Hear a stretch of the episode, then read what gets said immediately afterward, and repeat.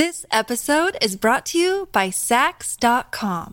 At Sax.com, it's easy to find your new vibe. Dive into the Western trend with gold cowboy boots from Stott, or go full 90s throwback with platforms from Prada. You can shop for everything on your agenda, whether it's a breezy Zimmerman dress for a garden party or a bright Chloe blazer for brunch. Find inspiration for your new vibe every day at Sax.com. Look, Bumble knows you're exhausted by dating. All the must not take yourself too seriously and 6 1 since that matters. And what do I even say other than hey?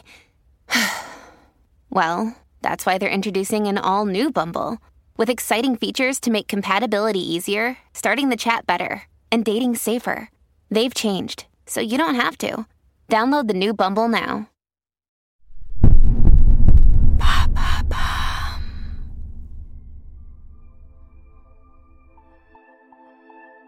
Camille Claudel a reçu peu de reconnaissance de son vivant.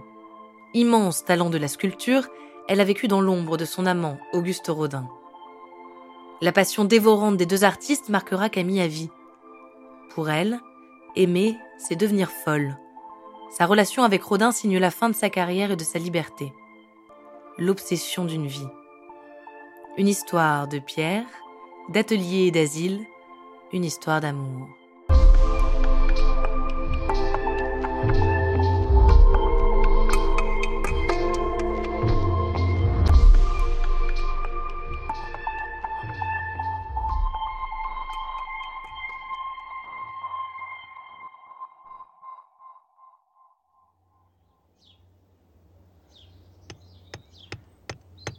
1882, Paris. Dans son atelier de la rue Notre-Dame-des-Champs, Camille Claudel travaille sa sculpture. Elle partage un studio avec plusieurs autres femmes artistes, dont l'anglaise Jessie Lipscomb. Camille a 18 ans, elle sculpte depuis son plus jeune âge. La pierre, le métal ou l'argile forment un prolongement d'elle-même. Elle les manie avec aisance et créativité à coups de maillets, de gradines et de rifloirs. Son installation à Paris est récente. Le sculpteur reconnu, Alfred Boucher, est un ami de la famille. Quand il a observé le talent de Camille, il a convaincu le clan de quitter Nogent-sur-Seine pour Paris, afin que la jeune femme puisse étudier à ses côtés. Mais Alfred doit déménager en Italie.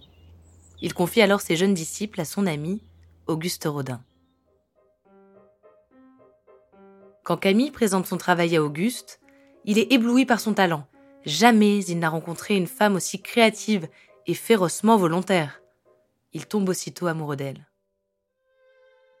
Rodin invite Camille à intégrer son nouvel atelier, Boulevard d'Italie. Elle devient son modèle, puis sa muse et sa maîtresse. Camille est une aide précieuse dans la constitution d'œuvres monumentales de Rodin. Elle s'occupe des pièces les plus délicates. Il déclare Mademoiselle Claudel est devenue mon praticien le plus extraordinaire je la consulte en toutes choses. La proximité et l'influence mutuelle des deux artistes sont telles qu'il est parfois complexe de différencier leurs travaux respectifs. L'intensité de l'amour entre deux est bouillonnante, dévastatrice. Les lettres d'Auguste à Camille en témoignent. This episode is brought to you by Sax.com. At Sax.com, it's easy to find your new vibe. Dive into the Western trend with gold cowboy boots from Stott, or go full 90s throwback with platforms from Prada. You can shop for everything on your agenda, whether it's a breezy Zimmerman dress for a garden party or a bright Chloe blazer for brunch. Find inspiration for your new vibe every day at Sax.com. Your brain needs support, and new Ollie Brainy Chews are a delightful way to take care of your cognitive health. Made with scientifically backed ingredients like Thai ginger, L-theanine, and caffeine, Brainy Chews support healthy brain function and help you find your focus, stay chill, or get energized. Be kind to your mind and get these nootropic chews at ollie.com. That's O L L Y.com. These statements have not been evaluated by the Food and Drug Administration. This product is not intended to diagnose, treat, cure, or prevent any disease.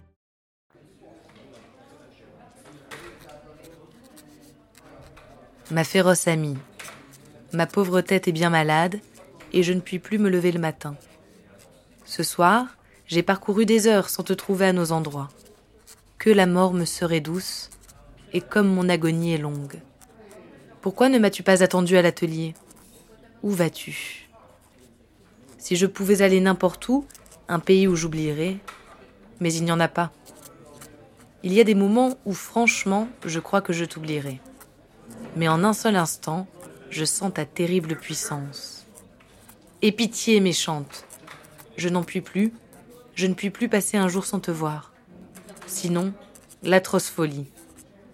C'est fini, je ne travaille plus, divinité malfaisante. Et pourtant, je t'aime avec fureur. Ma Camille, sois assurée que je n'ai aucune femme en amitié et toute mon âme t'appartient.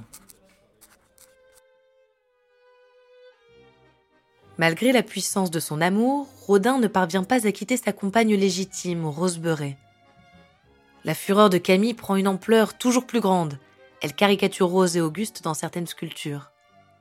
Auguste est effrayé par la violence de son amante.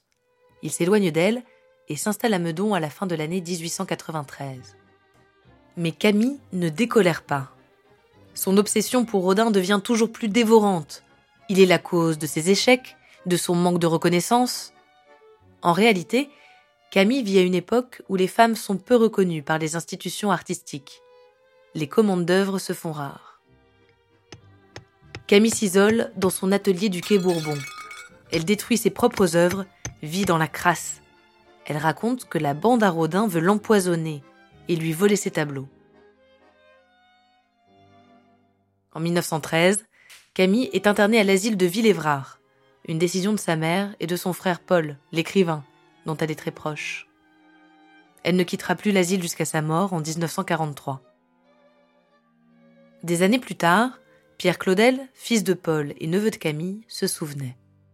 C'est dans une maison de santé qu'elle a passé les 35 dernières années de sa vie, les mains sur les genoux, encore très alerte d'esprit. J'ai été lui rendre visite plusieurs fois avec mon père très curieuse, informant de la famille, mais euh, obsédée par cette, euh, euh, ce souvenir, le souvenir de cette grande passion pour Rodin, et surtout de la trahison d'un homme qui finalement avait eu raison de, raison de sa raison. C'est vraiment l'expression qu'il faut employer.